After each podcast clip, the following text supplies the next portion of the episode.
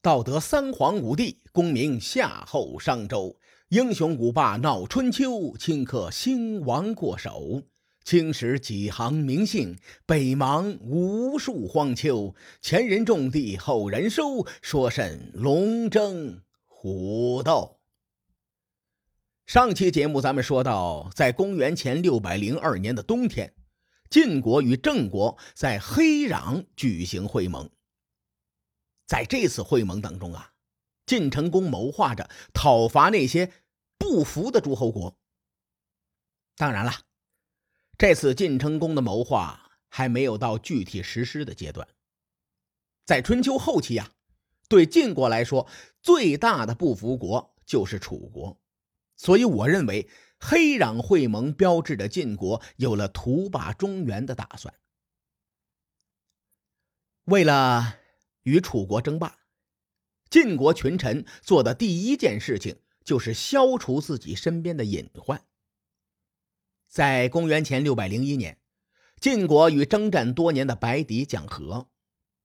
晋国呢，与白狄人的恩怨从晋襄公时代就开始了。到公元前六百零一年，双方是打打停停，停停打打，接近三十年。晋成公与白狄和谈之后的夏天，晋国联合白狄一起攻打秦国，并且俘虏了对方的将领。《左传》。在这记载了一个玄幻事件，说在这一战当中啊，晋国抓住了一个秦国的间谍，并且当众把这个间谍给杀了。谁也没有想到，过了六天之后，这个间谍又活了。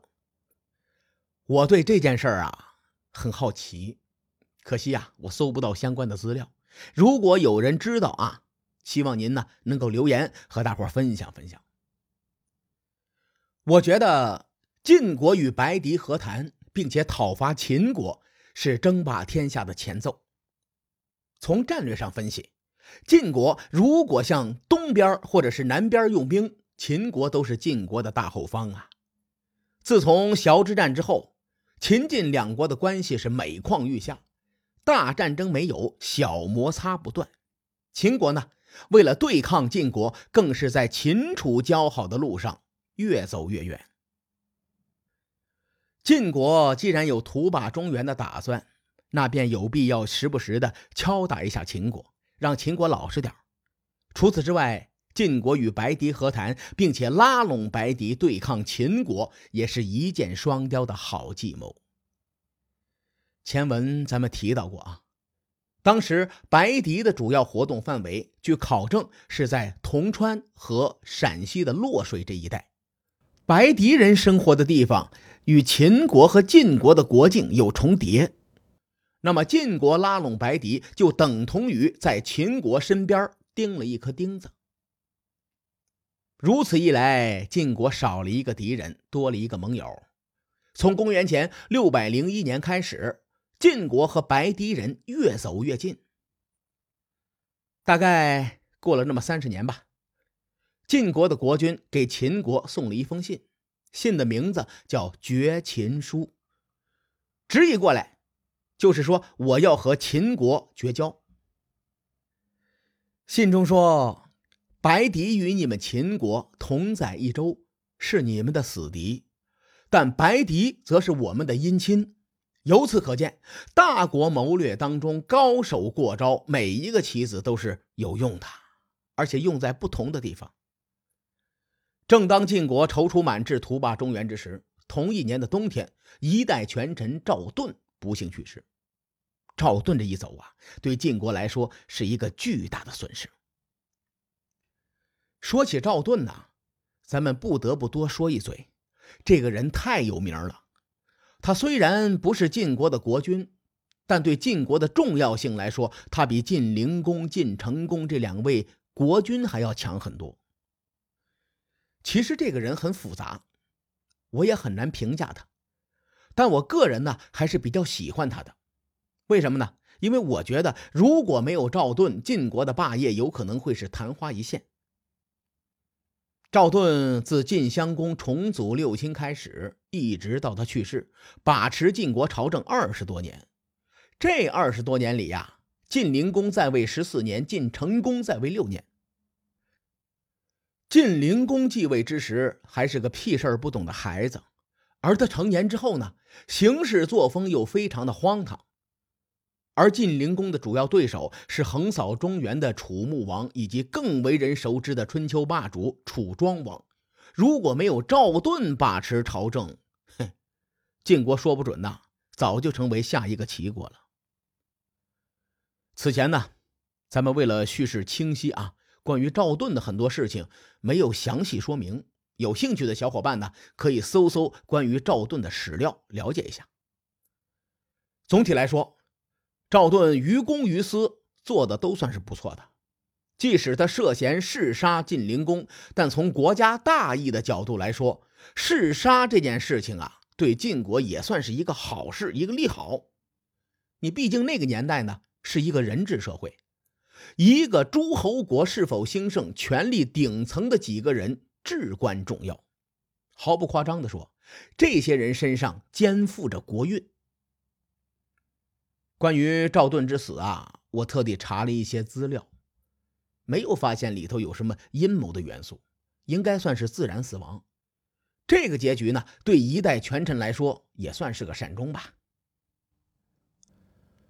赵盾在临死之前呢，也没有忘记晋国的江山社稷，他在重病之时，将晋国群臣中的头把交椅中军将的职位交给了细缺。这个选择呀，是极具战略眼光的，符合赵盾的人设。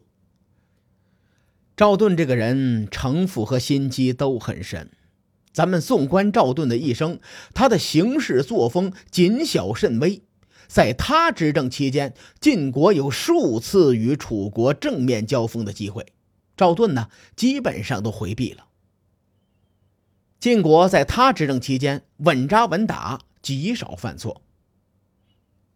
说完赵盾这个人呢，咱们再来说说晋国当时的一个情况。当时做晋国群臣的前三把交椅的人是中军将赵盾、中军左荀林父以及上军将细缺。按照司令来说呢，赵盾去世之后，中军将的位置应该由荀林父担任，对吧？但是这个荀林父啊。他的才华确实没有这个戏缺多。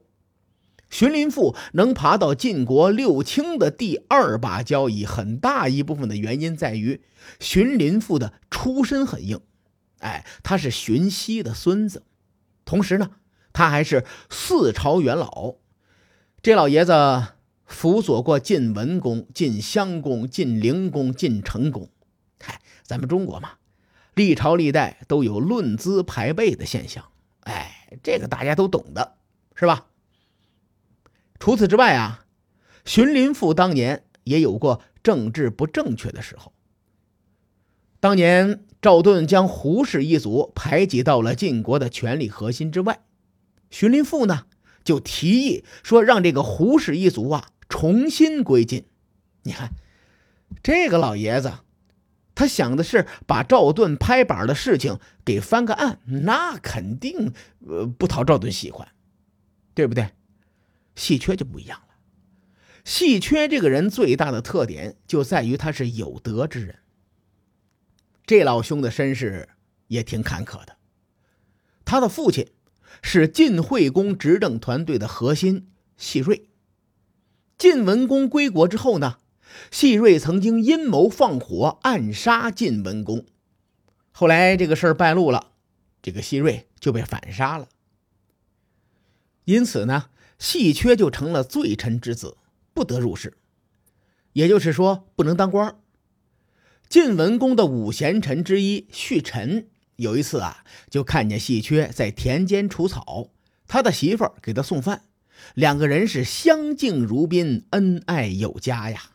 于是，这个胥臣就大受感动，向晋文公极力推荐戏缺。晋文公的格局和胸襟都是不错的，而且从善如流，所以呢，晋文公将戏缺任命为下军大夫。如此一来啊，戏缺总算是走上了政治生涯。刚才咱们说了，戏缺是有德之人，所以他的政治主张是德治。不过呢，他的德治啊和儒家的德治不同。细缺提倡的是恩威并施，细缺的政治主张与赵盾的主张不谋而合。同时，细缺还是一个非常稳健的人，他的执政生涯几乎是没有失误的。关于细缺啊，有一件事给赵盾留下了极其深刻的印象。话说，当年晋国六卿开内部大会的时候。就讨论如何处理胡氏一族的遗留问题。荀林赋说：“呃，不如把胡氏一族请回来。”赵盾听完了之后，这老脸憋得通红啊，差点就骂娘了。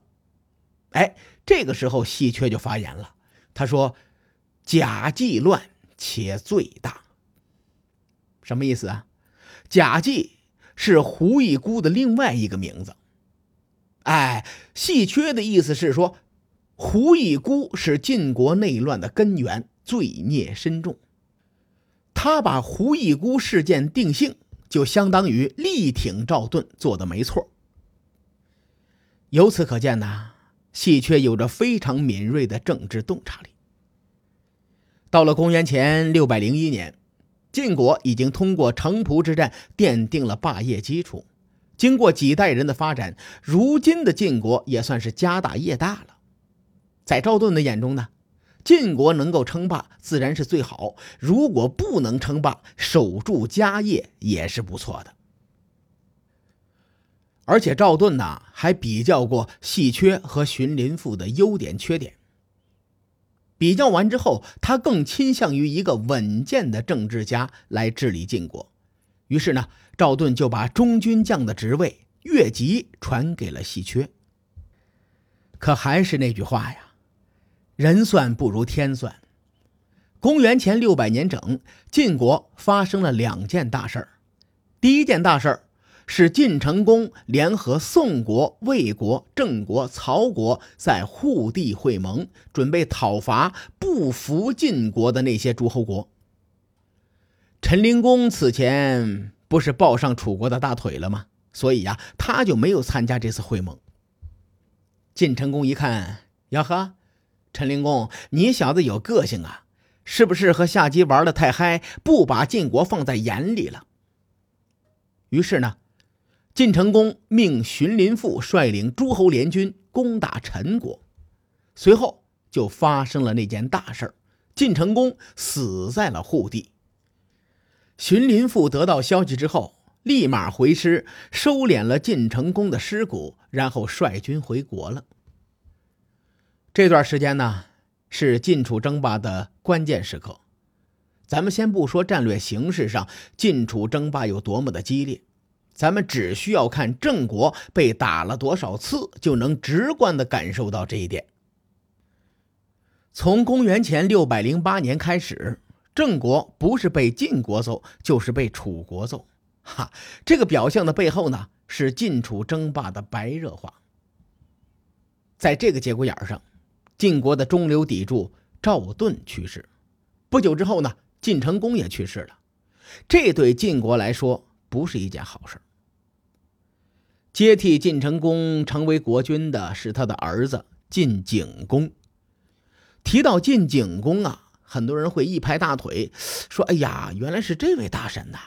这局晋国赢了。”但实际上呢，晋景公刚刚继位的时候，这老兄的翅膀还没长硬呢。